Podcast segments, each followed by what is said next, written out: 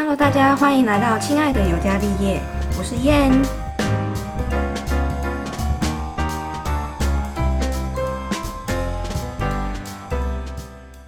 就像我之前跟你说的，我对诺兰的电影，我都是之前都是飘过，真的很认真的看，是这一次才第一次。对，真的我感觉得出来。你知道吗？就是有那种心潮澎湃的感觉，在看完那张赛，我觉得哦，真的是真的要二刷哎，真的要二刷。然后，然后我第一次看电影，我真的会跑去二刷。我就我之前都没有看电影，没有二刷过啊。然后就想说，哎，那就二刷看看好了。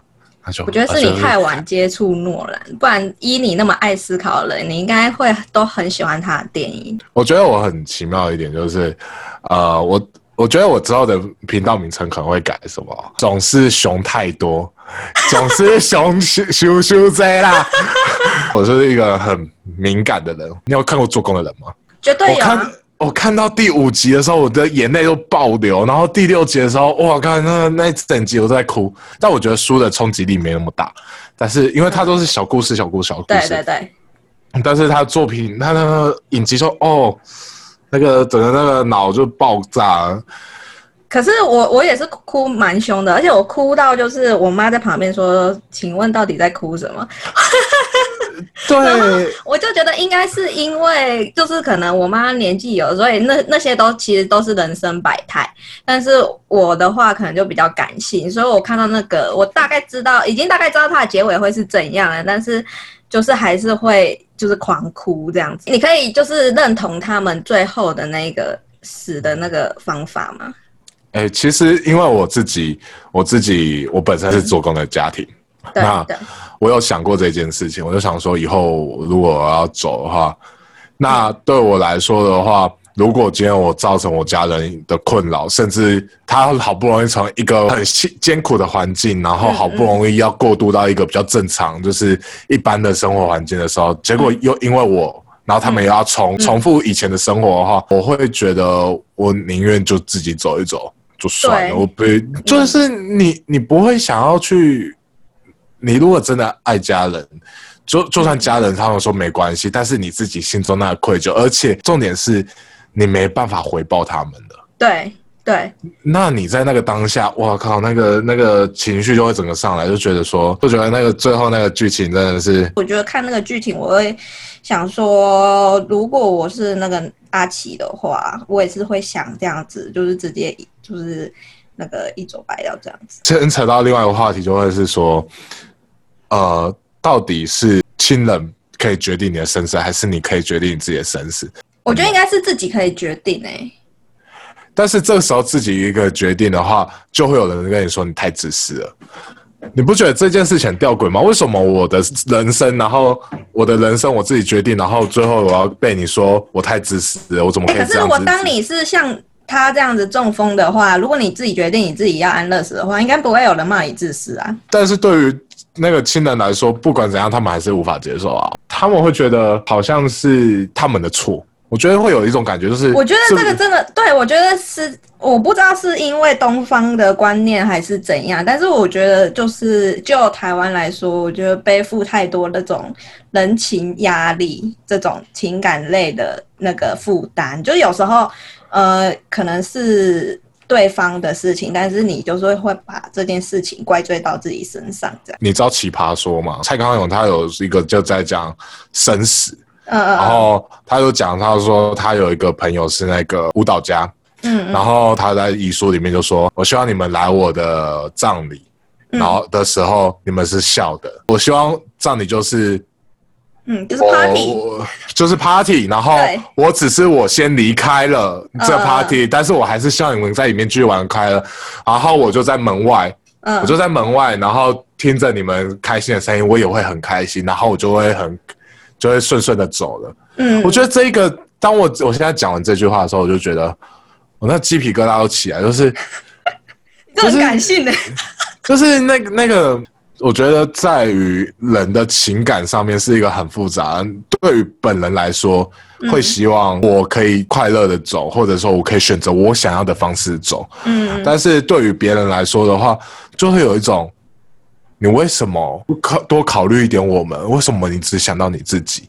关于生死这件事情，我就觉得很多层面，就像曾经也思考过，如果我妈嗯突然生重病了，我会怎么办？我有思考这个，然后我已经就是跟我爸妈说，我就是不管你们怎样那个决定，我觉得我都会直接放弃急救。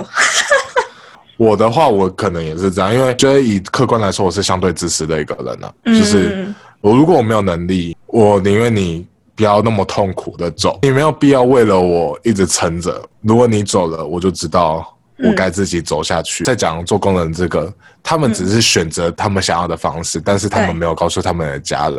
哦，对，我觉得就反而也是降低他们的一些心理压力，因为如果你说我今天中风，我不能言语了，我也没办法表示任何事，我已经变成一个指路人，家人的内心很挣扎。他会觉得说我如果让你死的话，我好像是杀死你。对，是我擅自决定你的生死，说不定你很想活着啊。现在突然再回到前面的时候，生前契约要先写好。那你其实在验配生前契约。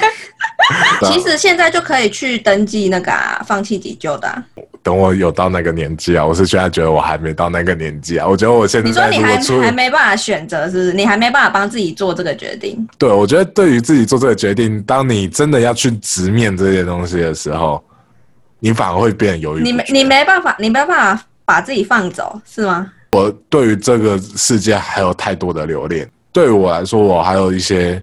我还有一些梦想要去实现，想要去，甚至我现在有一些执行的事情，我也想要去好好的做。我还有我的家人，那我觉得如果写这个，我好像是我先放弃了他们。人啊，牵扯最多的还是自己的家人。你的想法是怎样？因为我可能，因为我本身就是读护理科系的，所以这种生死的东西，其实在就很早就接触了，所以。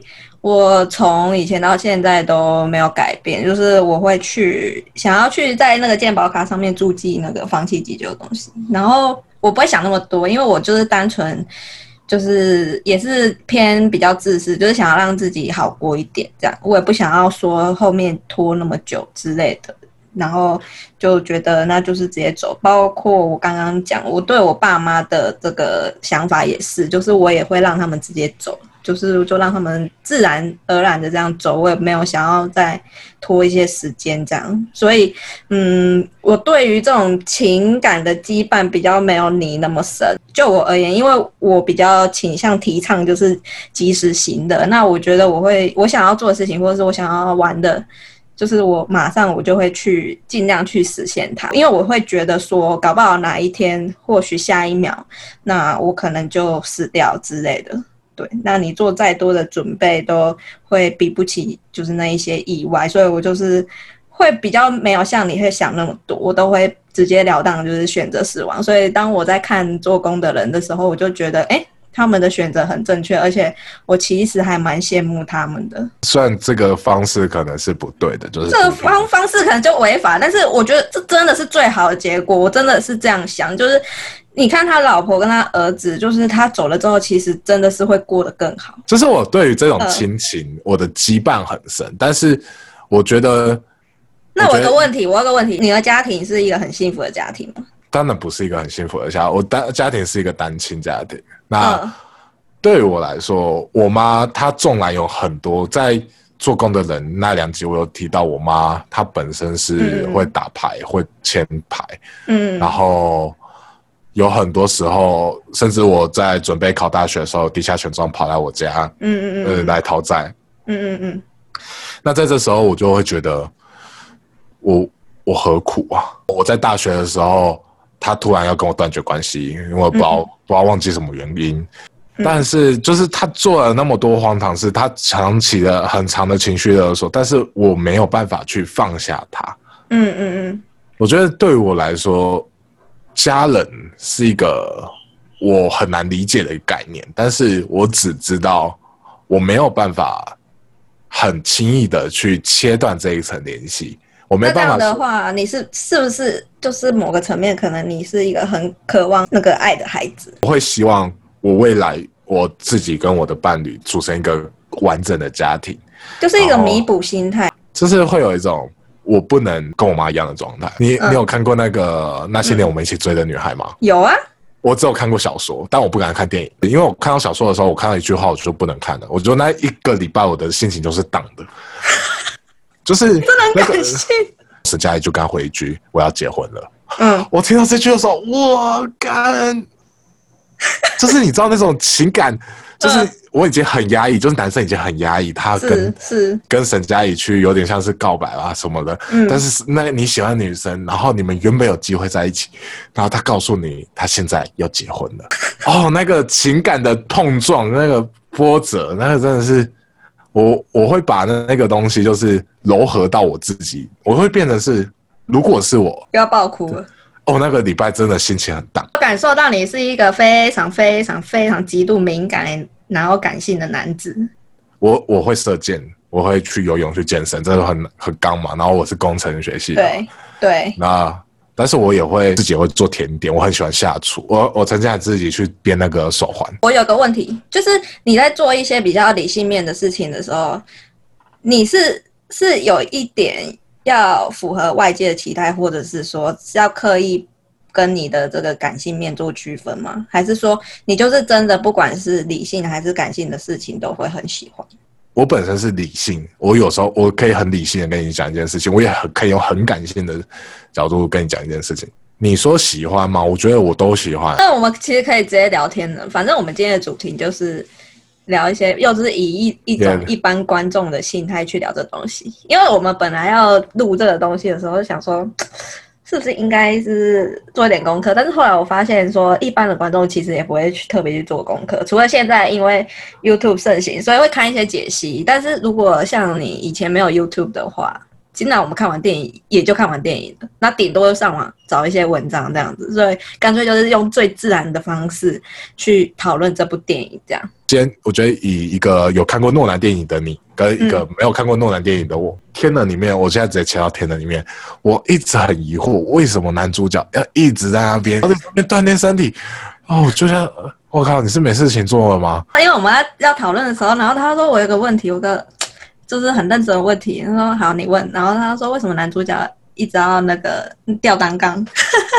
他还特写，还还远景，然后你就看到有一个人在那边引体向上，好像没有特别有关联哦。可是我到现在看了那么多解析，目前还没有人就是要讨论说为什么他要一直去。吊单杠，对啊，大家都没有讨论，那你不觉得这件事情是一个很莫名其妙的事情啊？唯一想到有关联的，就是他们有曾经有提过，就是不管是逆转时间的那个时空，或者是正转时间，其实地心引力都是一样的，所以。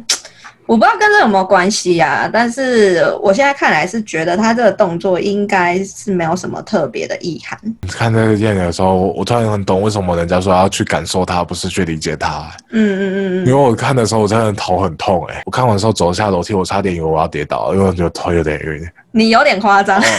你那个贫血吧？我是看到最后一幕那时候，就是他们终于把那个演算机拆解的时候，然后尼尔就是有跟那个男主角就是告别，然后那时候我其实还在理解他们是什么意思，但是我看到男主角其实他的眼眼睛里面整个是血丝，然后是红的，我就觉得嗯，应该是就是会有很深的这个情感面在。这一段，但是因为那时候我还没有理清说尼尔其实就是会死亡，但是我知道我有看到那个红色的牺牲，所以我大概知道刚刚为他牺牲的是这个尼尔，只是我还没有去推敲出他的时间轴到底是怎样。但是就是真的是体现他说的那句话，就是你就是要感受他，你就是不要去想想说要理解他，因为你看一刷根本不可能去。真正去理解它，除非你是看了很多部诺兰的电影，或者是你对时间这个东西本身就是有一点研究的话，他把时间这个东西描述的很好。就是我觉得他在里面有讲过一个话，让我在后面我在跟我女朋友讲的时候，我反而就很能够平静的。嗯嗯，就是他有时候我女朋友可能做一些事情，然后我可能不太爽，就是。但我就会跟他说：“算了，反正发生过已经发生了，也没有办法改变什么。那你就那就那你就之后不要再做，你之后的选择你不要再做这件事情，那就好了。”他这个这次的剧情真的是比就是以往诺兰的电影更更难懂，所以他必须有前面有好就是一大段需要去解释这个他所要表达的这个剧情的东西，然后变成说他的情感面真的是非常少。虽然说他最后有把它表现出好像就是就是还是非常感人的一一部剧情，但是如果是跟这个星际效应或者是全面启动比起来的话，其实他情感面少很多，因为他真的是大部分的。这个戏都是在跟观众解释说，好，现在的状况是什么？是什么？是什么？那我们下一个任务是什么？这样子。有时候感情片它并并不会跟你解释太多，但是这个东西其实它是还蛮理性的。我觉得工程科学系的人去看这个东西应该蛮爽的，因为中间有一些东西，像我也是，因为我知道它很烧脑，所以我就会一直去记，哎，它每个细节可能有什么。当你看完它最后都把东西都解释清楚的时候，嗯，你就会想要回去再看。每个角色演的时候，对演为什么为什么要这样做，还是为什么会讲出这句话？就是他每句话其实都是有设计过的。对对。然后，然后他每个过程，其实你你真的搞清楚，然后你再去看，会有不一样的感觉。那歌剧院那边，我就觉得为什么突然就切入这里了？然后，对对对，因为那时候那个什么，之前也有人讨论，就是诺兰电影基本上都是这样，它不会是一个正序的时间轴，不会告诉你说，哎，故故事的这个开头，然后中间发生的过程，然后再来最后的结尾，它不会，它永远都是突然给你一个中间过程，或是突然给你一个结尾，它永远不会从开头先开始。我觉得在这部剧里面，影响我最大的一句话就是：发生了，已经发生了，你没办法再去改变它。本来就是，而且我觉得这个。这个这个会为什么会被大家拿出来讨论？就是因为以往的这种时空旅行的剧，就是很多都是那种我想要回到过去某个时间，我要改变，然后这样后面就会变得不一样了，结果就会不一样了，都是这种。因为其实大家在那个人生当中也是很多这种情况，就想说我是不是如果当初没有怎样怎样怎样。那是不是后来就不会怎样怎样怎样？但是那我觉得这边可以再讨论到一个东西，就是跳回到过去改变了你未来，你真的现在会过得比较好吗？做一个结尾的话，以我来说，发生过的就已经发生过。你一直在重复讲这句话。哎，这句话真的很棒哎！这句话真的很棒，真的很棒啊！就是大家看完电影都非常喜欢这句话，但是其实这句话就是就就就是这样，对它其实是个废话，只是大家可能对之前类似这种想要回到过去的这种东西，就抱有太多的幻想或是期望，但是它只是诺兰只是用了一部电影告诉你，就是不要再幻想，反正你就面对现实吧。现实就是这样。那你能努力的，就是你当下正在进行。它里面有一个很好笑的是，你只要有反光背心加那个记录板，你就可以进去任何地方。就是他要去那集合嘛，就是去找那个科学家。对对对对对对对。因为美国之前应该说一个 test，他就说你今天如果穿一个反光背心加一个加一个梯子的话，你是不是可以进到任何场合？结果是真的可以。真假的？他们有测试。你去网络上查，你就查美国，然后反，可怕哦！就是你反光背心加，就是人家会以为你今天是来做工程的啊。嗯嗯嗯。然后你就可以进去任何地方，就是说哦，我要去检查一下你们的那个机房，他就让你进去啊。像是美国那个可以带携带枪支的那些，他们工具箱里面放着枪，然后就走进那个校园里面，然后全部放入。对啊，你就所以他们枪击案才这么多啊，感觉好像就是很容易可以进去的感觉。啊，另外一个我觉得他们就是讲，他讲印度在军火上嘛，他就是他就推一个她老公在台前嘛，因为比较好做事，他其实只是反映了印度现况啊，印度现况，他其实真的是对。我觉得相对对女性来说还是比较不友好的一个地方啊，非常不友好。这些事情都是很值得讨论的。诺兰在这部电影对我的感觉啊，他只是从中再带出几个，我是觉得啊，他有稍微提到的是关于情感面吧。对于对于孩子，我会认为说他在有限的空间里面去表达了这部剧情少有的情感。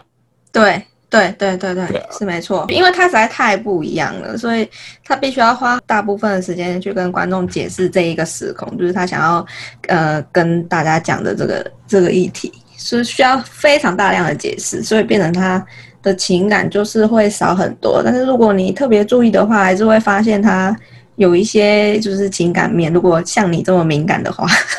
感觉依旧存在，就是看你能不能够。看到或理解。那如果大家想要听更详细的解说可以听叉叉 Y 叉叉 Y，他把那个时间轴理得非常清楚。但是我你有去看对不对？我有去看那个影片，主要是看时间轴啊。但是我觉得你不想了解也没关系，但是你就是去感受这部电影啊。对啊，就是去感受这部电影。好啦，我们今天应该。对啊，又要帮我又要帮我做结尾了。好啦，那我们今天节目就到这里，非常闲聊的一集。有要叫大家去听你的 podcast 吗？大家就是去搜寻毛师说毛师 talk。好，那我们就是下次见喽，拜拜。拜拜。拜。